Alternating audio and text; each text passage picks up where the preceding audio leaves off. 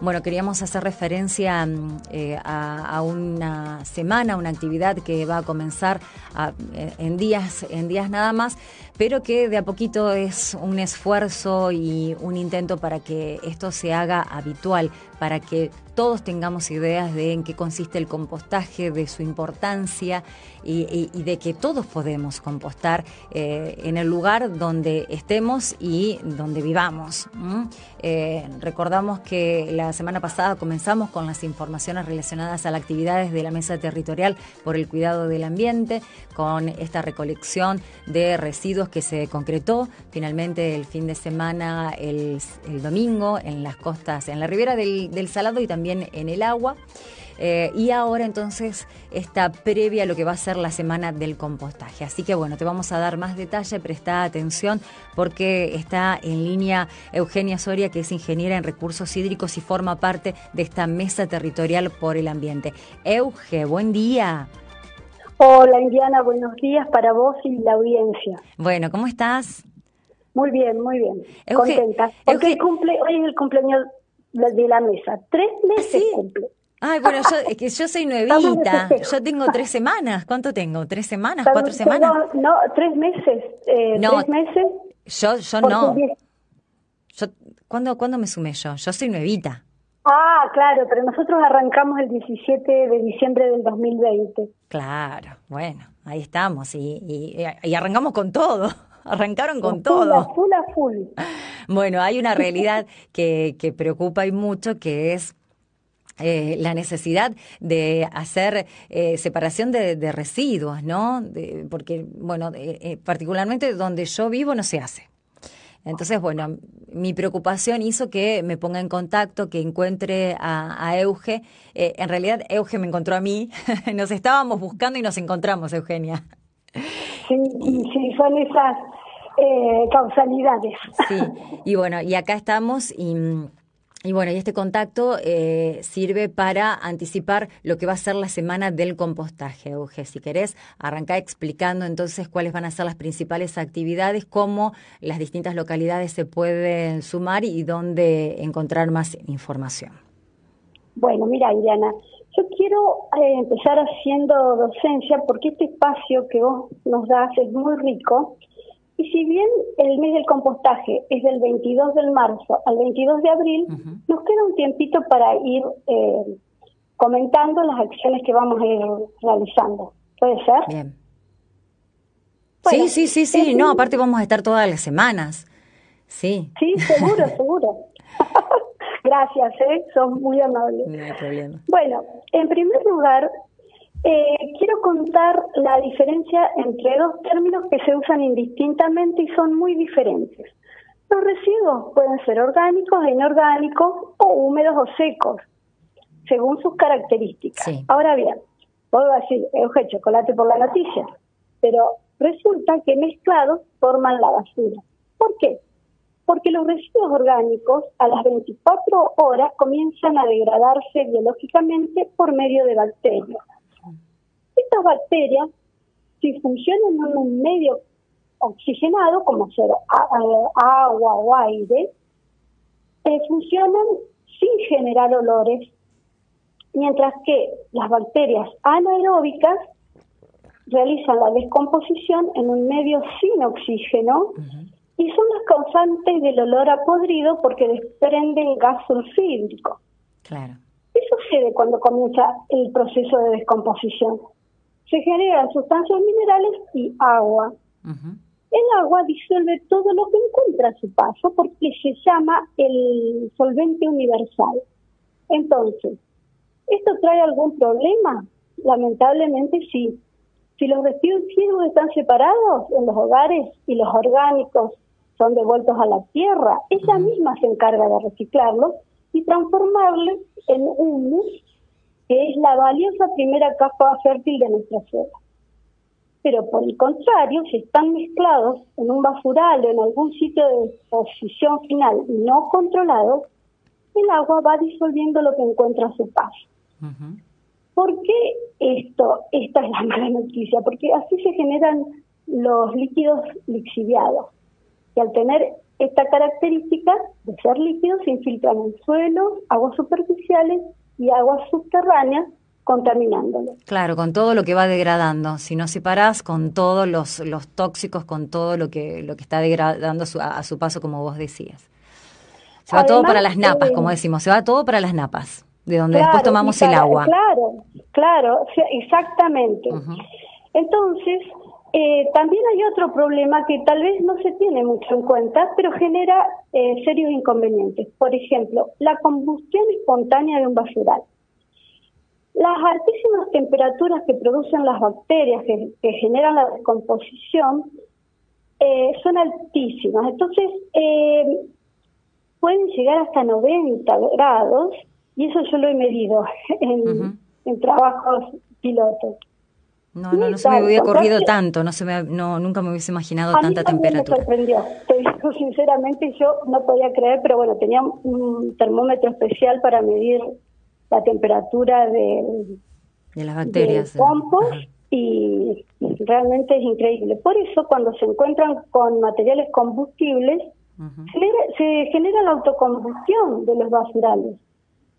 Esto eh, es bastante peligroso. Y lo hemos comprobado porque en las cercanías de la autopista Rosario-Santa Fe, no sé si vos recordás, se observaron basurales en combustión que han generado grandes choques en cadena, porque una vez que se inicia en un basural eh, un incendio, imagínate que eh, con todos los elementos mezclados, con los plásticos, con todo lo que este, se tira eh, a la basura en los hogares, es tiene sí, es muy espeso, exacto, es un humo muy espeso que es cierto, hasta eh, la, misma eh, empresa que, concesionaba la autopista daba cuenta de, esta situación. ¿no? Ahí eh, yo recuerdo siempre en la zona casi de intersección autopista 19, es habitual ver humo que se genera en un basural que, que hay por ahí. Pero bueno. y también los recursos que van destinados mediante los bomberos a pagar esto. Claro, claro, claro. Esto, últimamente viste que están como que lamentablemente para nuestro ambiente están de moda los incendios. Bueno, pero esto esto se puede se puede evitar y a eso estamos yendo. Claro, para evitar esto es indispensable la separación en origen y la recolección diferenciada de los residuos. ¿Por qué?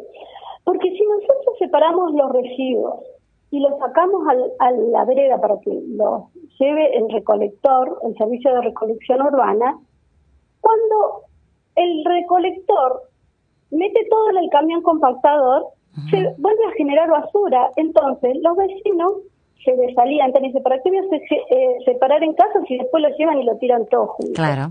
Ciertamente tienen razón. Sí. Por eso, este, en este mes del compostaje, que va desde el 22 de marzo, Día Internacional del Agua, al 22 de abril, Día Internacional de la Tierra, queremos fomentar diferentes eh, modalidades de compostaje domiciliario que realmente es lo que hacían nuestros abuelos. Nuestros abuelos tenían su cosito y hay alternativas para la gente que vive en departamentos, en patios con tierra. Pero es fundamental, eh, por otra parte, ¿sabes por qué? ¿Por qué? Porque en peso, esta cantidad de residuos orgánicos, debido a la a las características de nuestra población, que todavía las mamás cocinan, las que pueden, y en general este, todavía no se perdió el hábito de cocinar fruta, de cocinar verduras, y comer frutas, eh, forman el 50% en peso de los residuos. Entonces, vos imagínate, si nosotros no, nos dejamos en casa ese 50% que es el que genera los problemas, después lo otro se puede reciclar, se puede llevar a un punto limpio o se puede reutilizar de diferentes maneras. Entonces, eh, esta medida es tan simple porque el, reciclaje eh, lo hace la naturaleza. Entonces, es una picardía también, ¿por qué? Porque vos imaginate, este, todos hemos hecho una plantita o hemos tenido un árbol frutal a mano para ver su evolución, entonces ¿qué hace? las raíces absorben agua, micronutrientes, minerales, y eso una vez que están en las frutas y las verduras, los comemos en parte nosotros y en otra parte están constituyendo los residuos orgánicos. Entonces, si uno entierra eso, se pierde para siempre toda esa cantidad de minerales y de micronutrientes. Por eso nuestros suelos se van degradando cada vez más. Aparte de los desmontes y etcétera, etcétera, etcétera, de los agronegocios y toda la, la cuestión esa, nuestros suelos cada vez están más pobres y es una picardía porque eh, nosotros tenemos la fortuna de vivir en Argentina, que es un país riquísimo, pero otros países como Israel ¿Sabes que nos pegaría un tirón de oreja y decir... Sí, muchos, Israel, Israel, Alemania, otros. Mandando al mar, porque lamentablemente, y lo entierran con la basura y lo pierden, y encima contaminan. Sí. son hábitos que hay que ir cambiando de a poco. Em, a, toda, a todos los seguidores eh, les podemos decir, después vamos a compartir cuando publiquemos la cápsula, que sigan a la Mesa Territorial por el Ambiente, porque ahí se da mucha información sobre cómo proceder. Pero hay cuestiones que son básicas que uno puede ir cambiando. Por ejemplo, eh, yo particularmente lo que tengo es un tarrito de helado de, de, los que vienen eh, el helado eh, de plástico, ¿no? Es el, helado de plástico que creo que tiene un litro y medio, algo así. Bueno, mi, suegra, mi suegra me lo hizo muy pechocho, me lo pintó, me hizo unas florcitas, todo, con la tapita y todo. Entonces eso yo lo tengo en la mesada de la cocina, al lado de la pileta donde lavo los platos. Entonces, todo lo que es yerba, cáscaras, eh, de, verduras, de frutas, todo va ahí. huevos. los huevos, la cáscara de los huevos, exactamente ahí.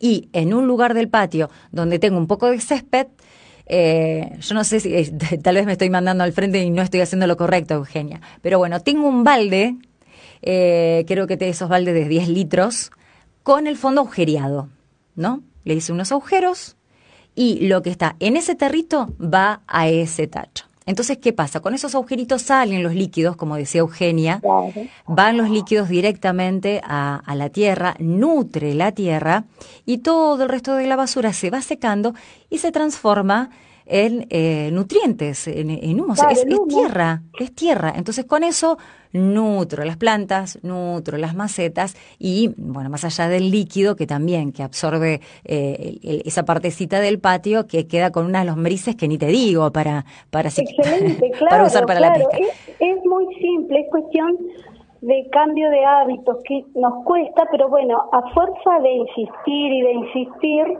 eh, vamos a ir logrando cambios porque eh, es fundamental. Básicamente nosotros hacemos hincapié en, los niños y los jóvenes porque por ahí nosotros, viste que el oro viejo no aprende a hablar, entonces eh, si le inculcamos en ellos esta conducta ambiental, eh, ya lo hacen solos y lo toman con naturalidad, ni les tenés que enseñar nada, que te vean uno o dos días haciéndolo vos y después, eh, yo te digo por experiencia, porque al principio, oh, mi hija, qué insoportable, y después, este, Claro, como en el caso de, Eugenio, no sé si te pasó, como en el caso de las ecobotellas. ¿Viste? Al principio, oh, mamá, no, no, no, entonces hay que buscarle la vueltita y lo divertido. Entonces, ¿viste? En, casa es, es, Genaro, es mi hijo, mi hijo menor. Entonces, vamos, eh, hay muchos eh, eh, recipientes de, de, queso crema, de crema, las tapitas, los paquetes de galletitas. Bueno, vamos, que hay varios, llenemos una botella.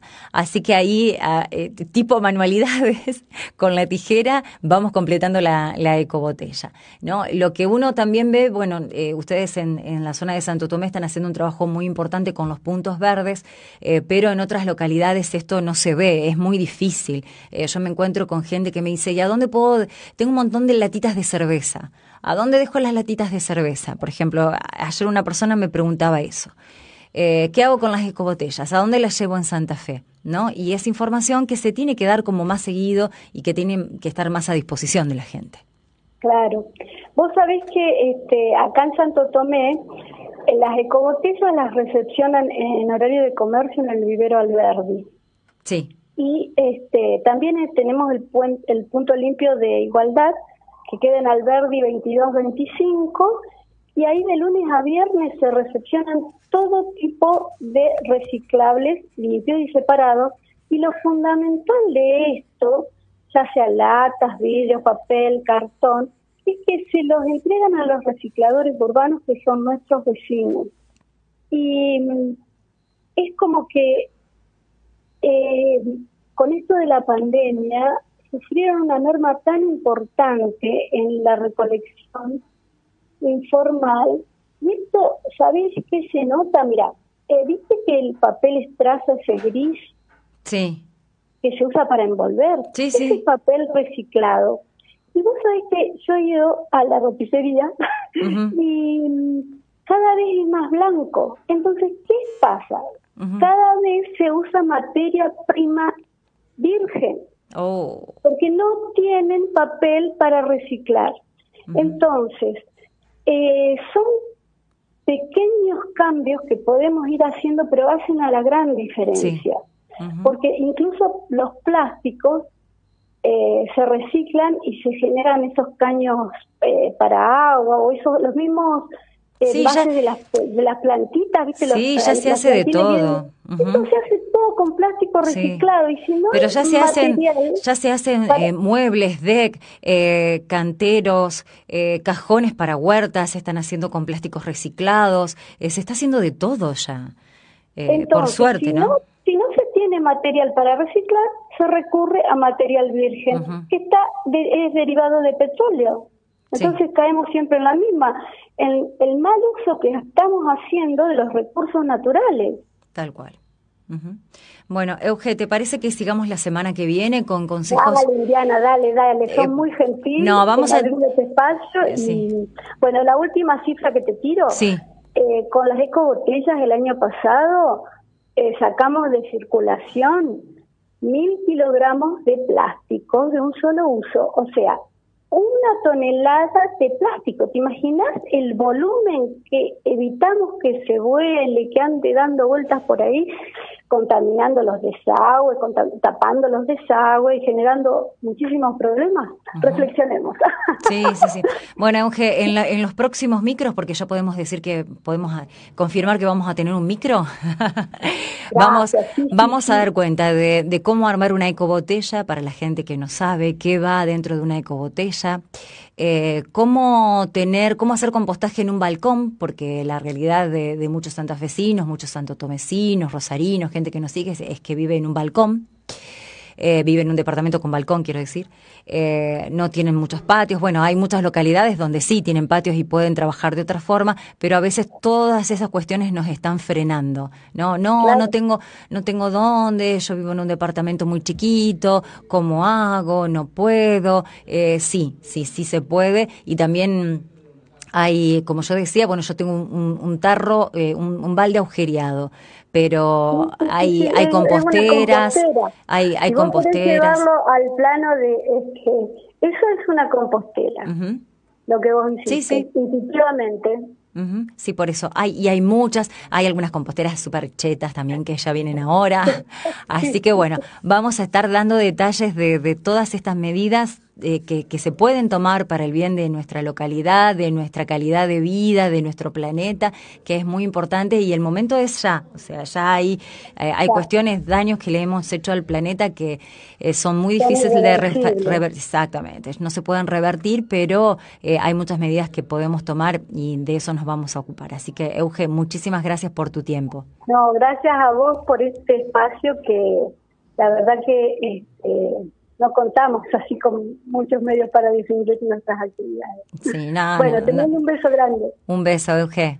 Bueno, Eugenia Soria, ella es ingeniera en recursos hídricos, eh, eh, trabaja todo el día con, con, la mesa territorial, hace un trabajo excelente y, y, bueno, nosotros vamos a tratar de reflejarte aquí en Recta Temprano la importancia de que cambiemos estos hábitos, de, de lo necesario que son, de lo fácil que es, eh, también lo que, lo que vamos a adelantar, bueno, ya cortó Euge, pero em, de todo un trabajo que está haciendo un miembro de, de esta mesa territorial sobre los bosques nativos, porque Hay actividades que se van a realizar la semana que viene por la conmemoración del 24 de marzo eh, y en relación también a nuestros eh, bosques nativos, realmente son temas muy interesantes. Bueno, nos pasamos unos minutitos, 8 y 39, en unos minutos nada más vamos a hacer el pase, ya está aquí dando vueltas por los distintos estudios, el A, el B, el C y el D, el D de REC eh, con Ichabet.